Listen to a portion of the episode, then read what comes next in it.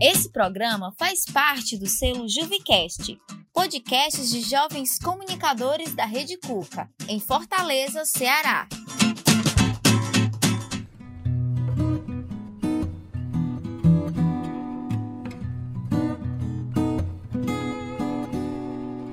Olá, queridos ouvintes, tudo bem? Sejam bem-vindos de volta ao Eu Não Mordo. Esse é o podcast da acessibilidade da Rede Cuca. Eu sou Assis Nogueira e hoje vamos abordar a temática da educação da pessoa surda. Por que esse tema, Assis? Ora, dia 23 de abril é o Dia Nacional da Educação do Surdo e esse assunto nos interessa muito. Fique com a gente. Vamos a mais um episódio do Eu Não Mordo.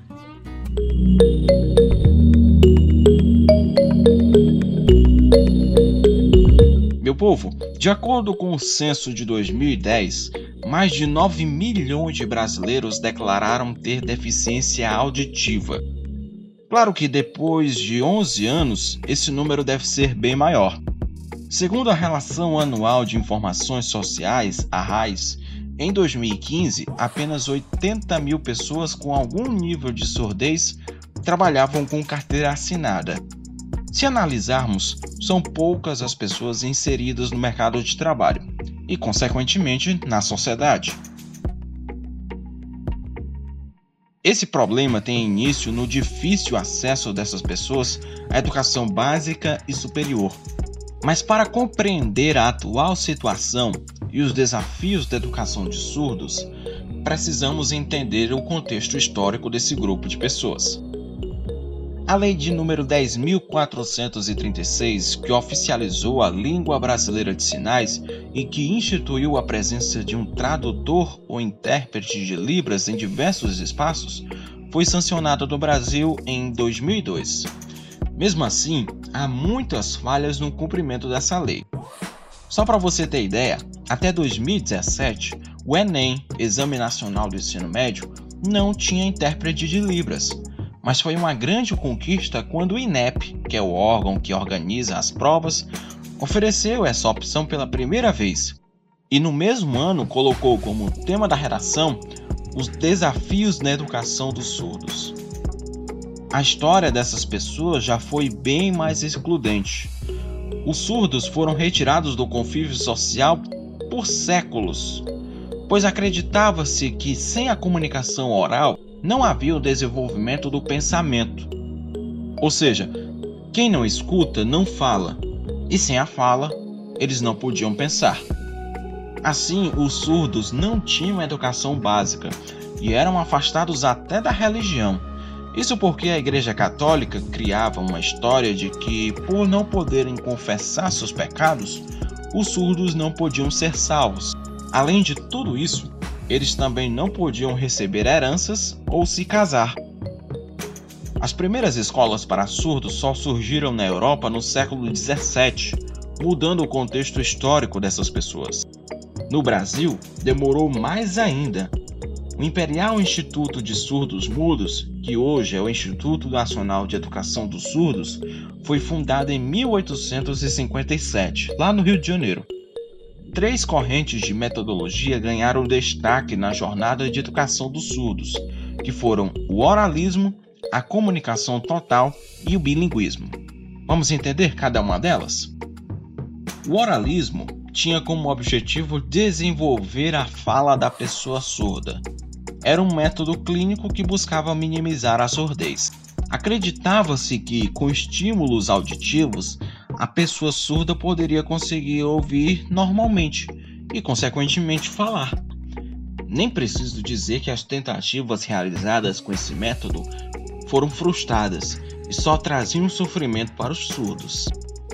A comunicação total era um complemento do oralismo, pois usava qualquer forma para tentar resgatar a comunicação das pessoas surdas ela apelava para mímicas, gestos, linguagem de sinais e leitura labial como maneiras dos surdos se comunicarem.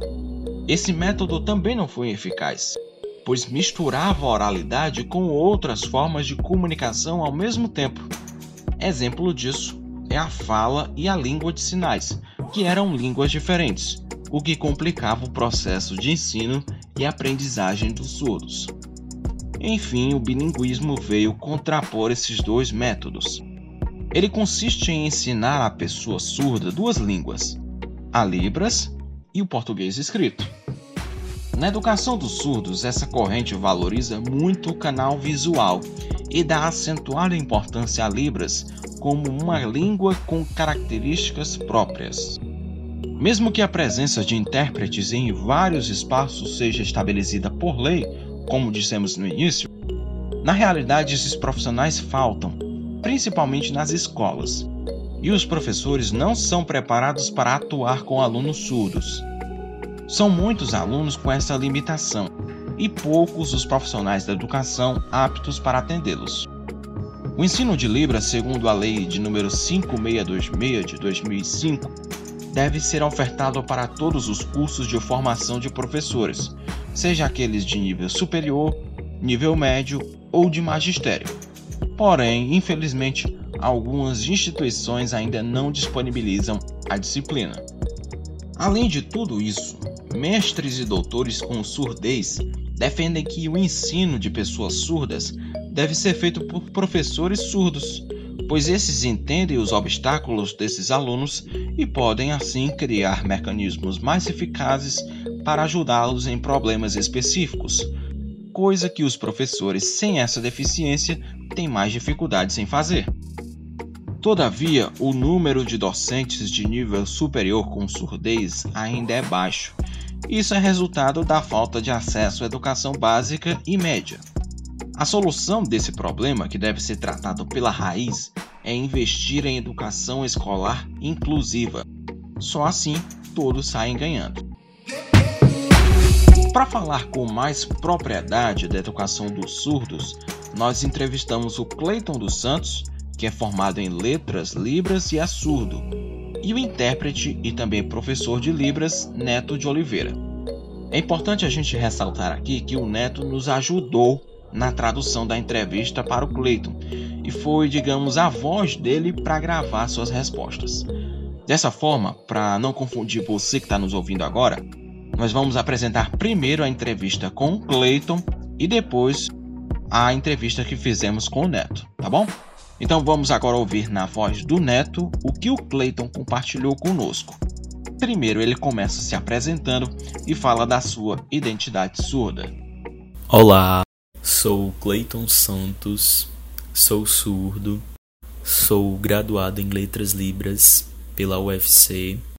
Atualmente estou professor no Museu de Cultura situado no Dragão do Mar e atuo também como educador. Eu posso dizer que anteriormente eu não tinha uma identidade surda, eu não me identificava como surdo, e com o passar do tempo a gente vai descobrindo que tem várias identidades surdas dentro da comunidade surda. E eu posso reafirmar que a minha identidade surda é uma identidade política, que eu atuo totalmente contra todo tipo de preconceito com a comunidade surda. Sou surdo, utilizo a língua de sinais para me comunicar e às vezes utilizo o oralismo, mas a minha referência maior é na língua de sinais. Muito bem. Agora o Clayton vai narrar para nós de forma resumida a sua vida escolar. E aí nós percebemos como que a língua de sinais é importante para a vida dos surdos. Vamos ouvir. Anteriormente, quando eu fui matriculado na primeira escola, foi uma escola para surdos aqui em Fortaleza. Se chamava Instituto Filippo Smaldoni. Essa foi a minha primeira escola. Quando eu cheguei, eu encontrei outros surdos e ainda peguei a época em que nós éramos obrigados a utilizar o oralismo. Pouco tempo depois veio a lei de Libras e nós podemos, poderíamos utilizar a língua de sinais. Estudei nessa escola até o quinto ano, até a quinta série, e aí minha mãe decidiu colocar em, outras, em outra escola. É, os meus colegas eles foram para outra escola de surdos que se chama Instituto Cearense de Educação de Surdos e minha mãe optou por colocar numa escola de ouvintes. Porém, eu não sabia me comunicar através da fala, eu não escrevia o português perfeitamente, conjugando os verbos. Durante esse período não tinha o profissional de tradutor intérprete, eu me comunicava através da escrita, através de gestos, e eu estudava nessa escola por ser perto da minha casa. E nesse período eu percebi que eu perdi a minha identidade surda, ela foi definhando. Com o passar do tempo, que eu concluí meu ensino fundamental 2, eu fui para uma escola profissionalizante fazer o meu ensino médio. Nesse ensino médio foi onde eu voltei a aprender a língua de sinais, onde foi devolvida a mim a minha identidade surda. Aprendi a me comunicar novamente em língua de sinais, e quando eu estava no segundo ano do ensino médio, eu fiz o ENEM. E eu não precisei nem fazer o terceiro ano do ensino médio porque eu já fui inserido no, na graduação, passei no vestibular em Letras Libras. E no Letras Libras foi onde eu aprendi, tive diversos conhecimentos, foi onde me trouxe mais responsabilidades, mais opiniões, mais conhecimento de mundo. Pude entender um pouco mais da Libras e sua estrutura, sua variação linguística. Foi onde eu pude entender de fato o que era a lei de Libras. Foi algo bem marcante em minha vida, algo bem marcante em minha história. Onde nesse momento de tecnologia a gente tem essas informações chegando até nós, Tá? A gente pode ver surdos no mestrado, surdos no doutorado, então a gente vê que é um momento bem diferente que os surdos estão alavancando. Por fim, o nosso entrevistado fala das conquistas mais importantes para o processo da educação dos surdos. Se a gente for olhar para a linha do tempo, a gente pode ver que anteriormente não tinha nenhuma tecnologia assistiva e nada que ajudasse o aprendizado do surdo, nem publicações voltadas para a língua brasileira de sinais nem surdos em universidades e faculdades. A partir do ano de 2002, a gente pode ver a lei de Libras, e essa lei de Libras é onde traz a gente a nossa liberdade, porque anteriormente nós éramos obrigados a oralizar, nós não podíamos utilizar a língua de sinais. A partir desse ano, a gente se sentiu livre, a gente podia, podia se comunicar, podia produzir através da língua de sinais. Logo depois, no ano de 2005, houve-se também um decreto em complemento com essa lei, a criação do curso de letras libras, criava-se escolas bilíngues. Esse decreto também foi um marco. E já no ano de 2006, teve-se aí a criação do curso de letras libras espalhado por todo o Brasil. Atualmente, a gente pode ver uma interação maior, uma troca maior desses conhecimentos. Surdos defendendo o seu doutorado, alguns surdos conseguindo a sua representatividade através de poesias, através de poemas. Então a gente pode ver um avanço da comunidade surda. É perceptível também que nesse momento pandêmico que nós estamos vivenciando, foi um grande avanço para a comunidade surda.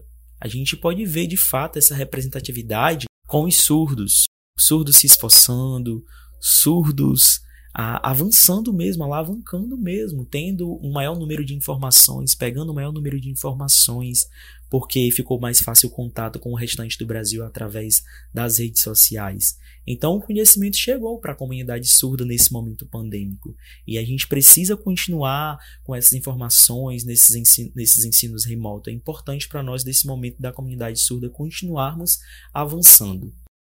Nós ouvimos aí a partilha do Cleiton na voz do Neto. Agora o Neto vai dizer com suas próprias palavras e sua própria vivência nessa realidade como que foi sua criação, já que ele é filho de pais surdos. Vamos ouvir? Diga aí, Neto. Me chamo Neto Oliveira, sou tradutor e intérprete de Libras, tenho 27 anos, sou graduado em bacharelado em letras Libras e sou CODA, CODA é uma sigla em inglês que significa filho de pais surdos. Além dos meus pais surdos, eu também tenho sete tios surdos e quatro primos surdos. Então eu cresci uma criança bilíngue, uma criança bicultural que passeava entre as duas culturas, entre as duas línguas. No caso, a cultura ouvinte, a cultura surda, a língua portuguesa e a língua de sinais, no caso, Libras. E crescer com essa cultura, crescer nesse meio, faz da gente é, pessoas, sujeitos com conhecimento da língua bastante com bastante antecedência, né? Muito cedo. O que a gente pode ressaltar é que um coda, uma pessoa enquanto filho de pais surdos, ela toma para si responsabilidades muito cedo. Além da minha mãe ser surda, ela tem outras comorbidades. Ela tem asma, ela tem hipertensão. E eu lembro que quando eu tinha mais ou menos 8 anos de idade, eu que a levava para consultas com o médico. Já era a boca dela, porque o médico não ia entender o, que ela estava sentindo, que ela queria passar a mensagem para o médico. Então, desde muito cedo que eu tenho essa responsabilidade por conta mesmo de a sociedade não estar preparado para receber um surdo aí, seja num consultório médico, seja numa delegacia. E aí eu digo, é, um coda ele acompanha seus pais nas mais na, nas mais variadas ocasiões, né? Isso é algo corriqueiro mesmo que eu estou trazendo aqui do médico porque eu ia todas as vezes, né? Mas já fui para a delegacia fazer BO, já fui para entrevistas de emprego com minha mãe, fazer a tradução para ela, já fomos resolver assuntos relacionados a cartões de crédito e entre outros. O nosso entrevistado nos explica qual é sua relação com a língua brasileira de sinais. Ele fala por que escolheu ser professor de Libras e conta um pouco da sua rotina de trabalho para a gente. Na verdade, é, eu não escolhi. Eu acho que os caminhos foram que, que eu fui traçando me levaram até a Libras, né? Eu lembro que eu, enquanto criança, que dentro da minha casa, com os meus outros tios, eu tinha uma tia que ela sempre me pedia para eu interpretar o que estava sendo dito na novela, no jornal. Então, desde muito cedo a gente passa a ser tradutor e intérprete nas mais variadas ocasiões. A minha relação com a Libras ela acontece, né, desde muito cedo. Mesmo assim, por acontecer de forma muito cedo, é, eu também passei por cursos, né? Eu fiz o curso básico de Libras pelo fato de eu saber me comunicar com os meus pais, mas de uma forma ou de outra criar sinais caseiros. E esses sinais caseiros, muitas das vezes, eram comunicação que ocorria dentro da minha casa com os meus familiares, né, com os demais surdos. Isso não fluía, não era tão fluido, porque os sinais que eu utilizava eram mais com surdos da minha família. Então eu fui fazendo cursos, fiz curso básico de Libras, fiz o avançado, fiz os mais variados módulos aí para aprender a sua a língua na sua maneira formal. Fui me aprofundando bastante na, na questão do aprendizado mesmo linguístico da língua, de sua estrutura, até que me veio uma oportunidade de trabalhar como tradutor intérprete em uma escola bilíngue, uma escola para surdos, tá? E aí essa escola bilíngue ela me trouxe também uma vasta experiência e foi daí que me despertou a vontade mesmo de eu trabalhar na área, de eu atuar como um profissional tradutor intérprete de Libras. Depois dessa atuação, eu no ano seguinte já comecei a fazer o curso de tradutor intérprete de Libras, é um curso de formação. A formação é um ano, tá? E aí, já no, no final do ano, eu fiz o vestibular o vestibular, a faculdade que eu fiz é na UFSC, na Universidade Federal de Santa Catarina. Foi um curso EAD com um polo aqui em Fortaleza, né, no, no IFCE. E aí atuo profissionalmente como tradutor, intérprete de Libras e atuo também em, em mais esferas no contexto artístico, midiático, em lives musicais. Para terminar, o Neto deixa um recado para as pessoas que de alguma forma estão envolvidas com a inclusão de deficientes auditivos. Vamos ouvir. Para a sociedade, o meu recado é aprendam libras, tá? O surdo ele tem por direito, ele tem por lei, né, o direito garantido de se comunicar na sua primeira língua, que é a língua brasileira de sinais. E ele tem por direito também chegar em estabelecimentos, em determinados locais e ser atendido em sua língua. Aqui em Fortaleza, por exemplo, nós temos um centro de referência onde oferta cursos de Libras de forma gratuita. O, os editais, né, eles abrem de semestre em semestre. Então, procurem um curso, procurem aprender a se comunicar com os surdos. Maravilha, eu quero agradecer aqui a vocês, Cleiton e Neto, por terem colaborado conosco. Parabéns por suas histórias que adoramos conhecer e sucesso cada vez mais. Bom, agora eu quero que vocês ouçam atentamente o que eu vou lhes dizer.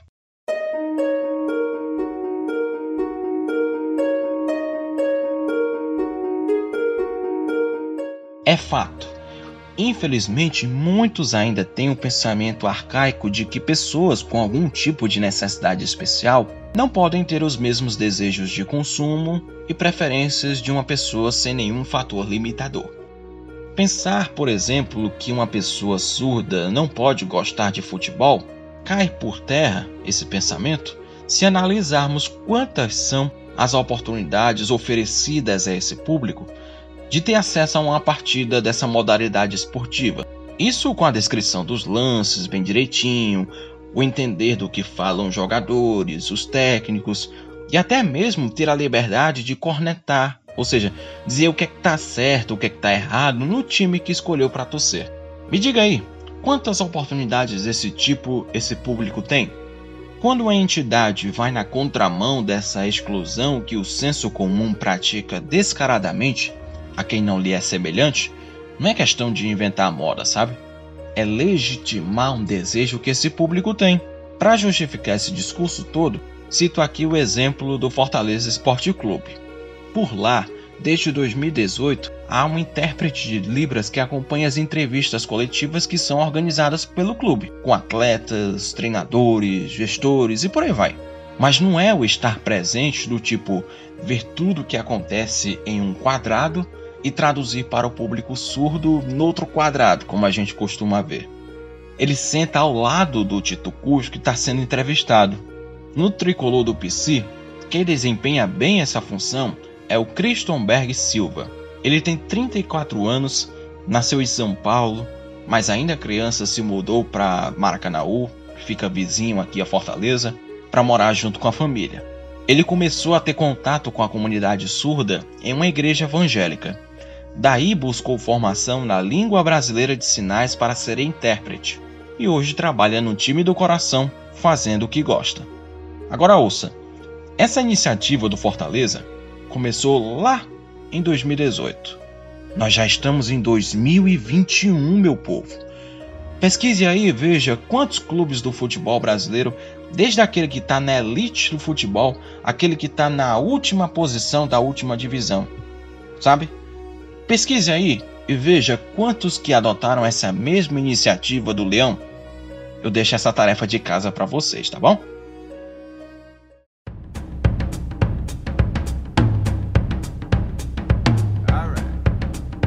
E é com essa lição de que todos nós devemos aprender Libras que encerramos esse episódio do Eu Não Mordo. Nós agradecemos a sua companhia, desejo a você saúde, principalmente nesses tempos difíceis, um forte abraço virtual e até o nosso próximo episódio.